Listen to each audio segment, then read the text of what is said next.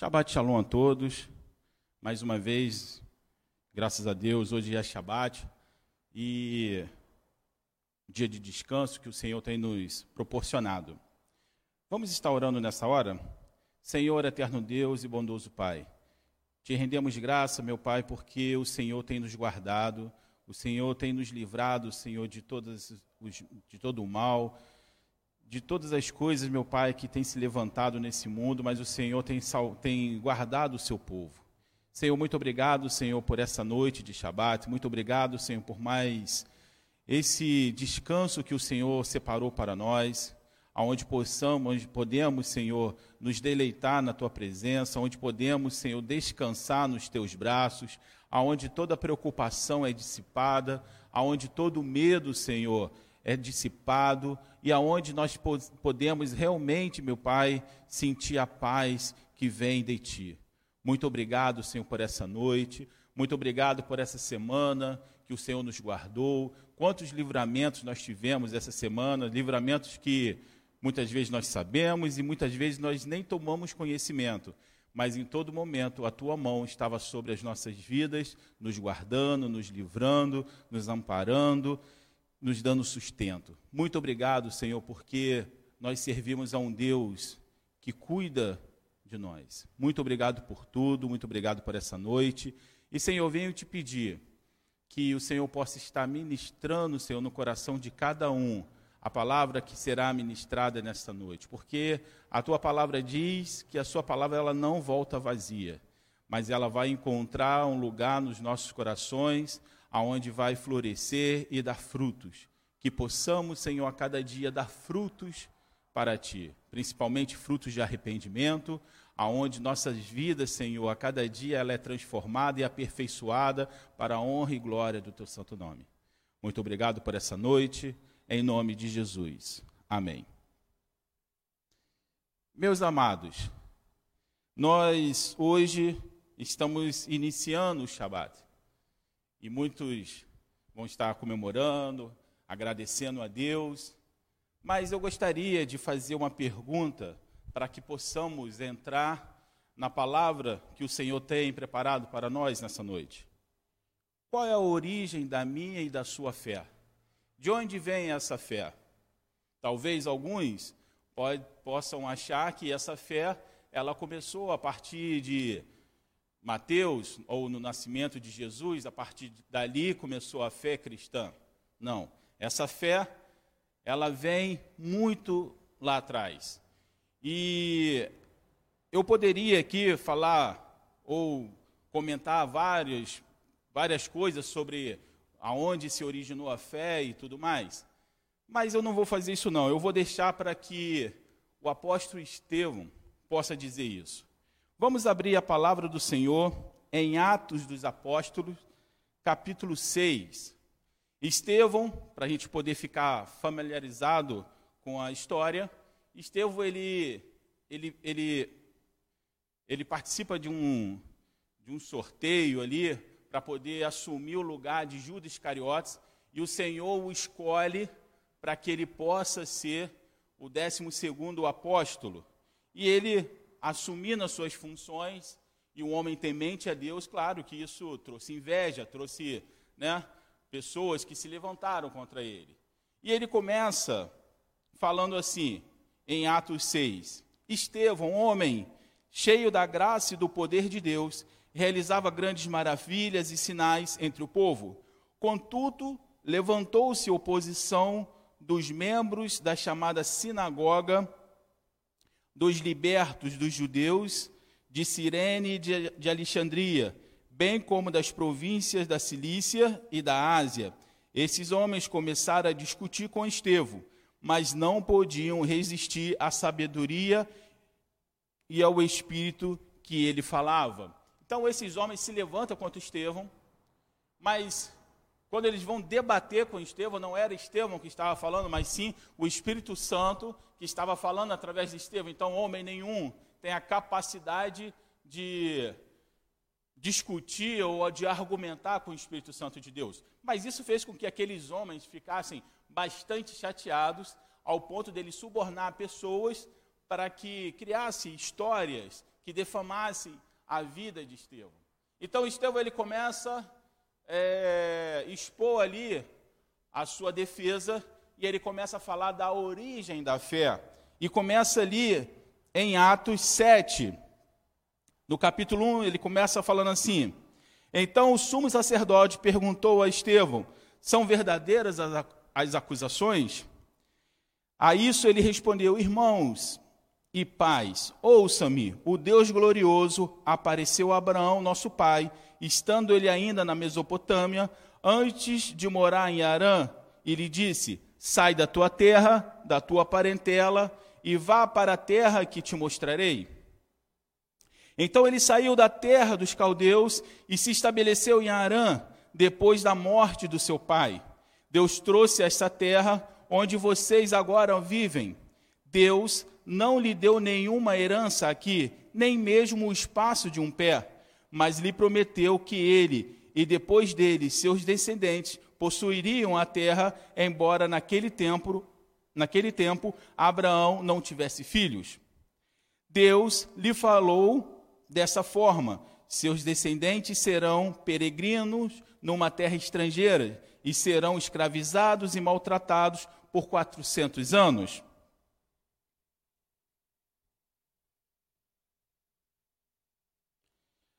Mas eu castigarei a nação a quem serviram como escravo, e depois sairão dali e me adorarão neste lugar. E deu a Abraão a aliança da circuncisão. Por isso, Abraão gerou a Isaque e o circuncidou, oito dias depois do seu nascimento. Mais tarde, Isaque gerou a Jacó, e esse os doze patriarcas. Então, Estevão começa a fazer um resumo da história do povo judeu. Um resumo da onde veio a fé, aonde se começou a materializar a fé, que foi a, partir de Abraão, quando Deus fala: Abraão, sai da sua terra, da sua parentela e vai para uma terra que eu vou te mostrar. E depois Deus promete que vai fazer dele uma grande multidão, sendo Abraão estéreo juntamente com a sua esposa. Não, não Abraão, mas a sua esposa sendo estéreo. E, e já avançado de idade. Mas Abraão, ele creu nessas promessas. Ali começa a fé, se materializar no homem. E ele começa, e ele acredita na palavra de Deus, mesmo não tendo provas de que tudo aquilo iria acontecer. Na verdade, esse resumo que Estevão está falando, está fazendo, é um resumo, desculpa, é um resumo das últimas aulas que nós fizemos, que nós ministramos aqui ao longo desses últimos meses. E ele continua: os patriarcas, tendo inveja de José, venderam-no venderam como escravo para o Egito, mas Deus estava com ele e o libertou de todas as suas tribulações, dando a José favor e sabedoria diante de Faraó, rei do Egito, este o, tomou, o tornou governador do Egito e de todo o seu palácio. Depois houve fome em todo o Egito e em Canaã, trazendo grande sofrimento, e, nos, e nossos antepassados não encontravam alimento. Ouvindo que havia trigo no Egito, Jacó enviou nossos antepassados em sua primeira viagem. Na segunda viagem dele, José fez-se reconhecer aos seus irmãos, e o faraó pôde conhecer a família de José. Depois disso, José mandou buscar seu pai Jacó e toda a sua família, que eram 75 pessoas. Então, ele vai continuando a história, fala que Jacó tem lá os 12 filhos, os, os filhos que vão ser os 12 patriarcas, só que os irmãos de José é, com inveja de José, vende José para o Egito. José fica escravizado, depois José é, cresce no Egito, se torna o segundo no, no comando do Egito. Há uma grande fome. José é usado por Deus para se preparar para esse momento de fome. E aí toda a terra do Egito, juntamente com Canaã, que acontece essa fome, eles vão procurar alimento aonde? No Egito, porque alguém a falou, alguém avisou que o Egito tinha alimento, porque José estava trabalhando lá. Os irmãos descem a primeira vez, não reconhecem José, voltam para sua terra. Na segunda vez eles descem, e nessa segunda vez José se apresenta a seus irmãos. Logo em seguida, José manda trazer o seu pai e, todo, e toda a sua, a sua família. Ali começa a trajetória de Israel entrando no Egito. E Estevão está contando essa história. Depois disso, José mandou buscar seu pai e toda a sua família, que eram 75 pessoas. Interessante guardar esse número, eram apenas 75 pessoas. E quando eles vão sair do Egito, é mais de um milhão. Então José desceu ao Egito, onde faleceram e os, e os seus antepassados.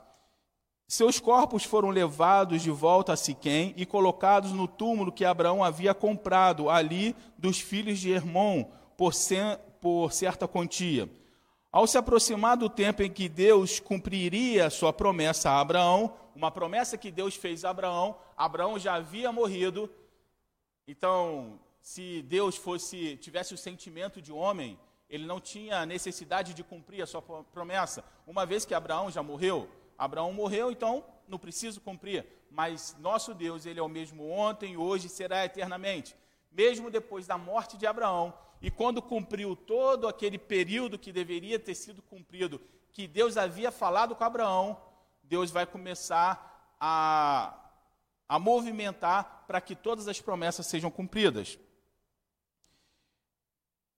E ao, se, e ao se aproximar o tempo de Deus cumprir sua promessa a Abraão, aumentou muito o número dos nossos pais no Egito. Então, outro rei, que nada sabia a respeito de José, passou a governar o Egito.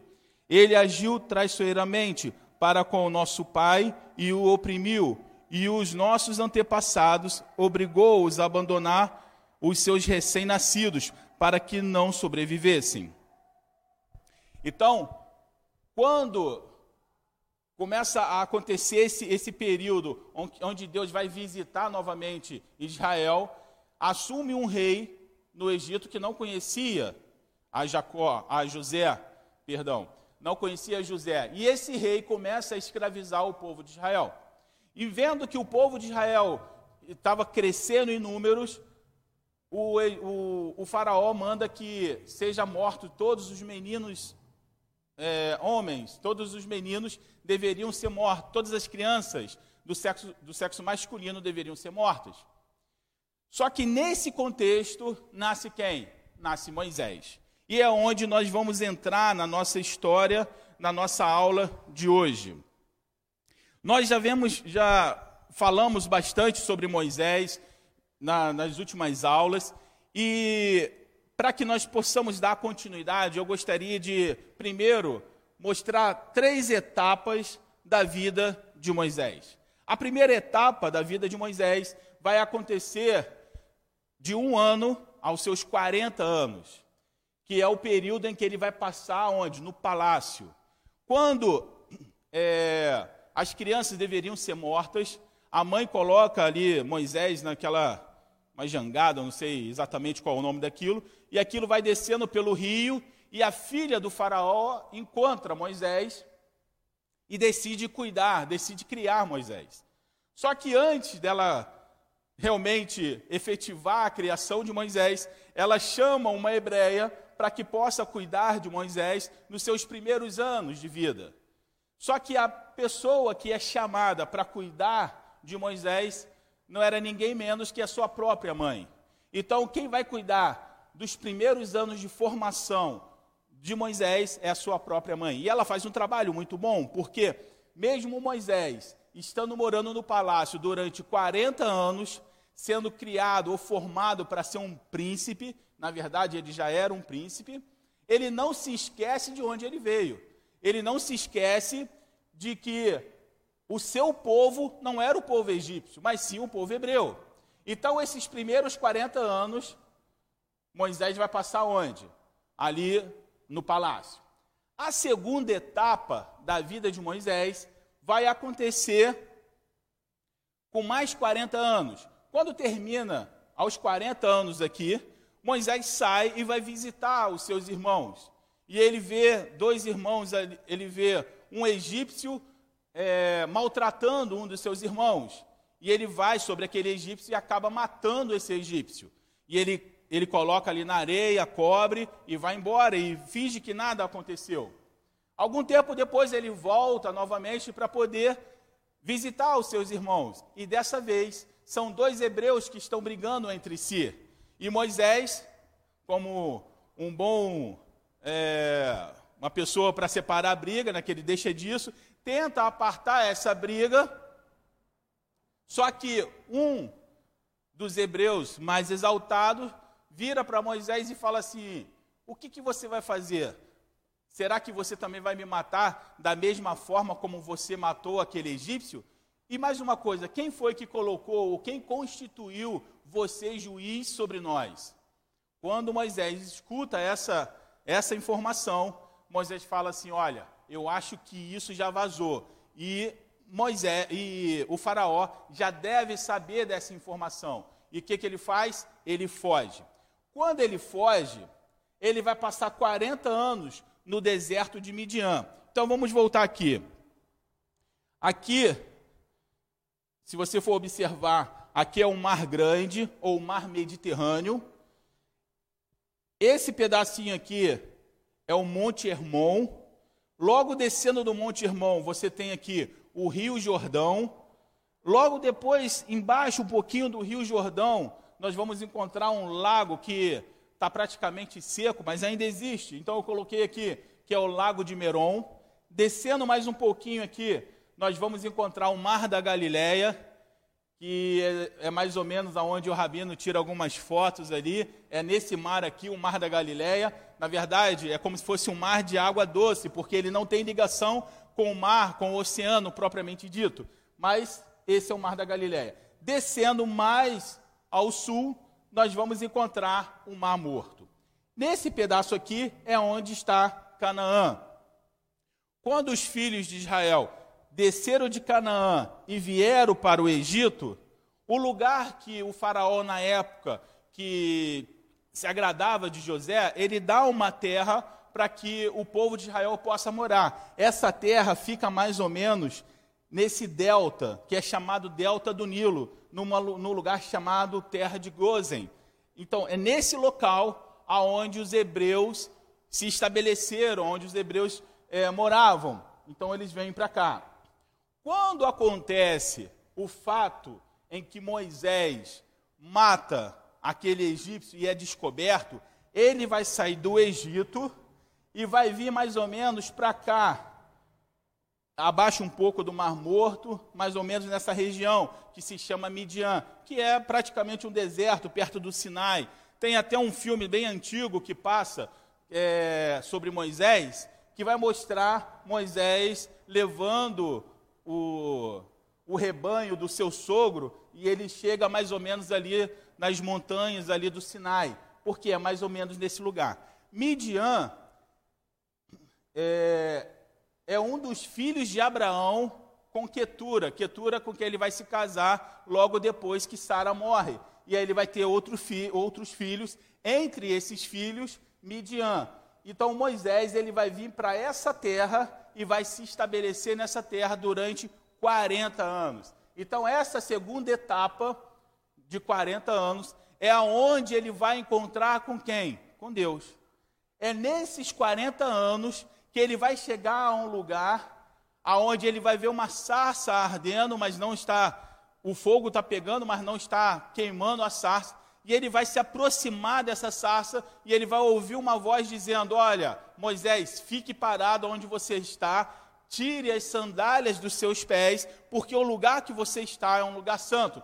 Então, dentro desses 40 anos, na verdade, Moisés já tinha 80 anos, dentro desses 40 anos, ele tem um encontro diretamente com Deus. E ele tem o que? Um chamado para que agora ele volte novamente ao Egito, para que ele possa fazer o que? Libertar o povo de Israel. A terceira etapa da vida de Moisés vai ser mais 40 anos, que vai ser o que? Ele conduzindo o povo de Israel pelo deserto. Embora esses 40 anos poderia ter sido apenas 15 meses.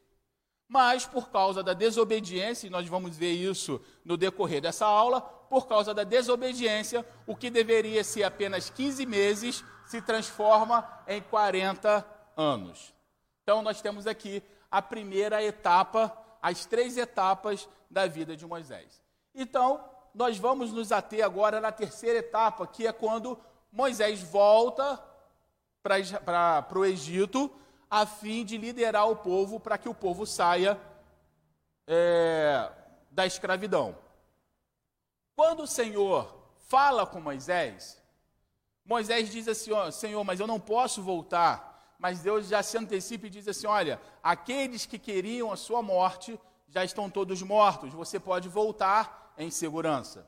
Ele tenta debater com Deus, isso a gente falou um pouco melhor nas outras aulas, nas aulas passadas. Ele tenta debater com Deus, mas no final ele aceita aquela a função e quem vai ajudá-lo é o seu irmão Arão. Então ele volta para o Egito e ele vai falar com Faraó para que Faraó liberte o povo, mas o Faraó não vai libertar. Então vai ter todas aquelas pragas que nós estudamos em algumas aulas passadas. E no final, na última praga, que é a morte dos primogênitos, que aonde é estabelecido a Páscoa, tem a morte dos primogênitos, é quando Faraó, de fato, fala assim: não, pode ir, vai embora. Só que o povo de Israel não sai de mãos vazias. É como se o povo de, do Egito quisesse pagar para eles irem embora. E deram bastante ouro, prata, é, bastante coisas e eles vão embora com mais de, de um milhão de pessoas. Lembrando que foi 60 e poucas pessoas que chegam e esse número grande é o que sai. Mas agora eu gostaria de, de mostrar uma rota, a rota que o povo de Israel vai fazer. Como vocês podem ver, aqui é a terra de Gozen. Se você seguir essa seta aqui, Canaã já estaria logo aqui, ó, muito perto. Não precisaria passar por todo o deserto, poderia fazer uma rota diretamente a Canaã, que eu acredito que foi a rota que os filhos de Israel fizeram quando foram para o Egito. Mas, nesse contexto aqui, existe um grande problema. Nessa, nessa costa aqui, na costa do Mediterrâneo, existia um povo que, vamos dizer, que é o arqui-inimigo de Israel. Seria um povo que iria ter problemas com Israel durante muito tempo. Quem, quem consegue praticamente derrotar, eliminar os filisteus é Davi, mas isso muito lá na frente. E só que nessa época aqui, os filisteus já dominavam a arte de fazer espadas, ou seja, já era uma nação metalúrgica, conseguiam fazer espadas, lanças. Então, esse povo aqui eles já estavam bastante avançados para sua época. Deus, sabendo que o povo está saindo do Egito, ainda com aquele pensamento de escravo, aquela inferioridade, Deus resolveu que não levaria o povo pela costa do Mediterrâneo, mas ele resolveu que desceria um pouco mais e chegaríamos em um dos braços do Mar Vermelho. Então você observa que esse caminho seria o mais curto, no entanto, Deus escolheu um outro caminho. Esse caminho, eles passam pelo deserto e daqui a pouco, quando eles chegam, eles vão ver monte de um lado, monte de outro e o mar à sua frente. Paralelamente a isso, o que, que vai acontecer? Paralelamente a isso, os egípcios mudam de ideia. Fala assim: não, que besteira nós fizemos. Queremos esse povo de volta. Queremos que eles continuem como escravos. Então, Faraó lidera seu exército e começa a perseguir os filhos de Israel. Provavelmente, na cabeça do Faraó, ele deve ter achado que os filhos de Israel estavam perdidos. Por quê? Por que, que eles vão se colocar no local aonde seria de fácil emboscada. Quando nós olhamos para esse mapa e olhamos para a história, a impressão que dá é que Deus não está sabendo exatamente o que está fazendo. Ao invés de levar por, por um outro caminho, Deus trouxe para um lugar onde não há o que fazer. E aqui nós encontramos, nós entendemos um princípio. Deus manda o homem fazer até onde ele pode fazer. Qual era a, a ordem que Deus deu a Moisés? Para que tirasse o povo. Quando Moisés chega no Mar Vermelho, não há mais o que o homem fazer. Agora precisa haver o que? A ação sobrenatural de Deus. Quando o povo de Israel está de frente para o Mar Vermelho, e quando eles olham para trás, ver a fumaça vindo, que são os cavaleiros de Faraó, vindo para poder atacar Israel, o povo começa a entrar em desespero. Você imagina um povo praticamente desarmado, um povo que até então era escravo, meio que perdido ali naquele deserto, de frente para o mar, e agora, o que, que nós vamos fazer? E começa a entrar meio que desespero. Moisés ora a Deus. E Deus fala para Moisés: Moisés, diga ao povo que marche. E nessa marcha, quando o povo de Israel começa a marchar, milagrosamente o mar é aberto em dois e o povo de Israel consegue atravessar. Quando o último atravessa, Faraó e seus carros, seus cavaleiros também entram nesse, nesse caminho ali entre a abertura do mar mas quando eles entram, o mar fecha e todos os soldados de Faraó, com seus cavalos e cavaleiros, são mortos afogados. No dia seguinte, quando Israel contempla tudo o que aconteceu, é uma alegria fora de série, ao, ao, ao passo que Miriam, irmã de Moisés, faz um louvor, e depois você pode olhar lá em Êxodo, que é uma adoração muito bonita, é uma, uma música que ela faz, que ela louva a Deus, porque o Senhor livrou o povo de Israel de ser mortos pela mão de Faraó. Mas eu gostaria que você prestasse atenção numa coisa. Deus traz o povo para cá, mas não só apenas para atravessar o mar, porque Deus tinha um propósito aqui no Sinai. Se Deus quisesse verdadeiramente, ele poderia também passar pelos filisteus e poderia ter destruído os filisteus. Mas Deus queria trazer o povo para o deserto. E quais são os motivos que a gente, lendo em Êxodo, nós vamos compreender por que, que Deus vai trazer o povo para o deserto? O primeiro é porque Deus queria que o povo perdesse o medo que perdesse aquela sensação de escravo, aquela sensação de ser é, aprisionado, de ser, é, de estar em constante medo. Se eu não fizer isso direito, eu vou ser açoitado. Se eu não fizer trabalhar nova, do jeito que tem que ser, eu vou ser maltratado. Deus queria que o povo perdesse esse medo, que na verdade, levando para o deserto, Deus queria tratar com o povo nessa situação, para que eles perdessem o quê? O medo, uma vez que Deus estava na direção do povo de Israel. Quando você vai ler lá em Êxodo, você vai perceber que uma coluna de nuvem estava à frente do povo durante, durante o dia e uma coluna de fogo estava à frente do povo durante a noite. Ou seja, Deus estava na frente do seu povo, Deus estava lutando pelo seu povo, Deus estava guardando o seu povo. E Deus queria que o povo de Israel perdesse essa sensação de medo, perdesse essa, essa sensação de que não tem ninguém que cuide dele. Deus estava cuidando da, do povo. Então, esse foi um dos motivos pelo qual Deus levou para o deserto.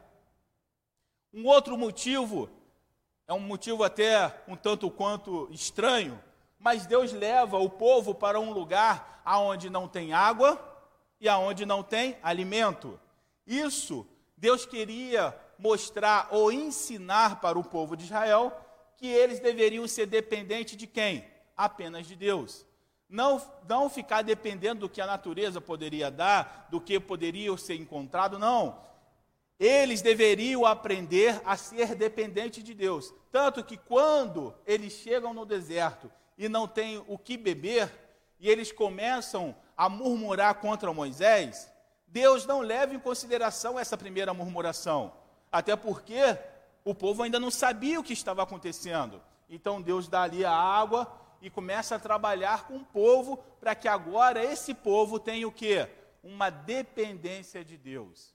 Ainda que não haja água no deserto, ainda que não haja alimento, todavia o Senhor, Ele está sobre todas as coisas e Ele, e ele está no controle de tudo. Era isso que Deus queria ensinar para o povo de Israel nesse deserto. E o outro motivo, claro, nós, se a gente for ler lá, nós podemos encontrar muitos mais motivos, mas eu vou ficar só nesses três por enquanto. Um terceiro motivo era que Deus queria treinar o seu povo, ou seja, Deus queria fazer um nivelamento. É, eu lembro que em alguns cursos no quartel, quando a gente ia fazer, a primeira semana era a semana de nivelamento, ou seja, aonde você ia ser é, observado se você estava no mesmo patamar dos outros, ou seja, um nivelamento. E nesse nivelamento, muitos eram é, tirados do curso. Se eu não me engano, até a minha esposa trabalhou no curso de, de, de inglês e ela falava muito dessa palavra também. Ah, precisa fazer o nivelamento. Ou seja, Deus estava fazendo um nivelamento com o seu povo, para que houvesse o quê? Uma mesma unidade, o mesmo propósito, o mesmo coração, porque aonde não há unidade, não há vitória. Aonde não há o mesmo coração, não há vitória. Me veio até aqui, é, na lembrança, uma, um esporte que o pai do pastor Ludwig praticava, que era a remagem.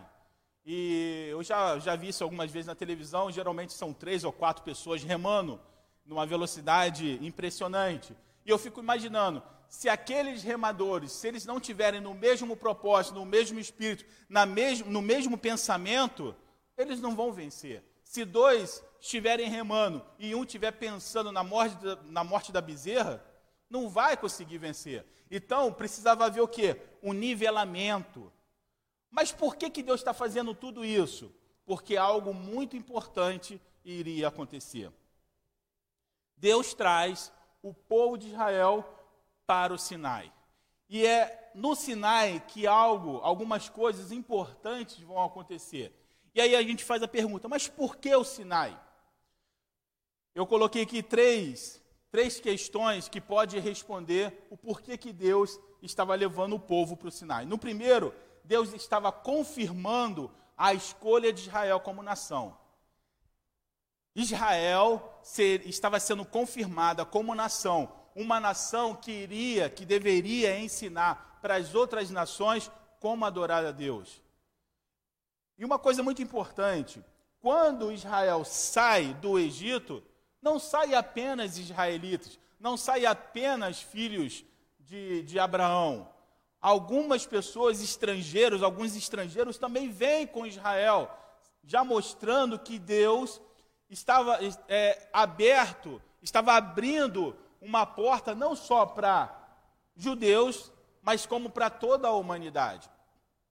E Deus escolhe o povo de Israel para ser uma nação precursora, para poder o quê? Ensinar a palavra de Deus. Então ele no primeiro momento ele está sendo, ele está confirmando a escolha de Israel como nação. Essa é a nação que eu escolhi, que eu vou me revelar, que eu vou mostrar a, a, a, a minha palavra, e a partir dali vai ser disseminada para todas as nações. Essa é a origem da nossa fé. O segundo é apresentar Deus através da sua palavra. Ou seja, quando Israel vem para cá, Moisés ele vai subir o monte Sinai e ele vai ficar mais ou menos por volta de um bom tempo lá, não lembro exatamente quanto. Ele fica um, um tempo lá, 40 dias eu acho. Ele fica lá e nesse período Deus vai entregar o que? A Torá. Deus estava o que? Se apresentando ao povo de Israel através da sua palavra. Tanto que hoje o povo judeu ainda é conhecido como o povo do livro. Por quê? Porque foi nesse período, foi no Monte Sinai, que Deus entregou a palavra dele para Moisés. E foi a partir dali que começa a ter uma, uma coisa escrita, aonde nós vamos o quê? Nos pautar. Isso é tão importante que lá na frente Davi vai falar assim: Senhor, escreva as tuas palavras na tábua do meu coração para não pegar contra ti. Que palavras era essa? Torá. Entregue a quem? A Moisés. Aonde? No Monte Sinai. Depois da travessia do Mar Vermelho. Então, por que o Sinai? Porque é no Sinai que Deus vai entregar a sua palavra.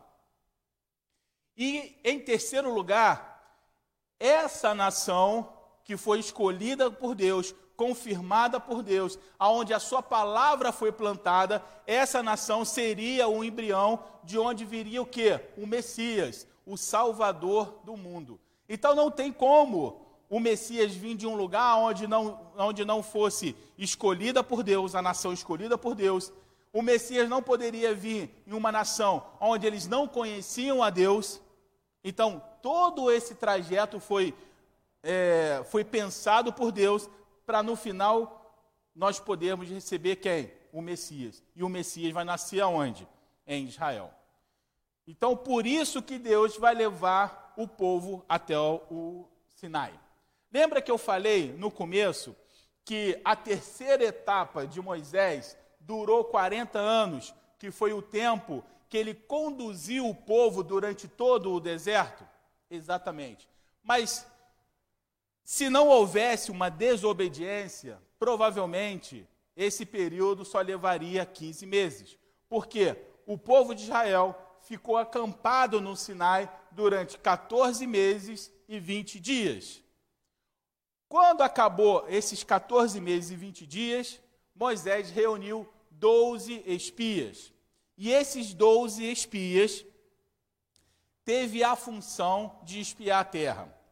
Quando você for ler o Êxodo, você vai ver que vai ter um, um, muitos, é, muitos capítulos até chegar aos 12 espias. Porque quando Moisés desce do Sinai, ele traz a tábua das leis e a partir dali ele começa a, a criar as leis, e, você, e vai, ter várias leis, e você vai ver vários, é, vários capítulos falando sobre isso. Vai ter também a construção do tabernáculo, que Deus dá todas as medidas, tudo como tem que ser feito, Deus faz tudo. Esse período onde está sendo construído o tabernáculo, onde está sendo ensinado as leis, onde está começando a, a, a legislatura de Israel, isso tudo vai levar 14 meses e 20 dias. No término desses 14 meses e 20 dias, os 12 espias vão espiar o que? Canaã. Eles vão até Canaã, espiam Canaã, voltam e traz uma notícia. A primeira notícia é: realmente é uma terra que, que mana leite e mel. E eles trazem um cacho de uva que uma única pessoa não poderia carregar, então são duas pessoas carregando um cacho enorme de uva.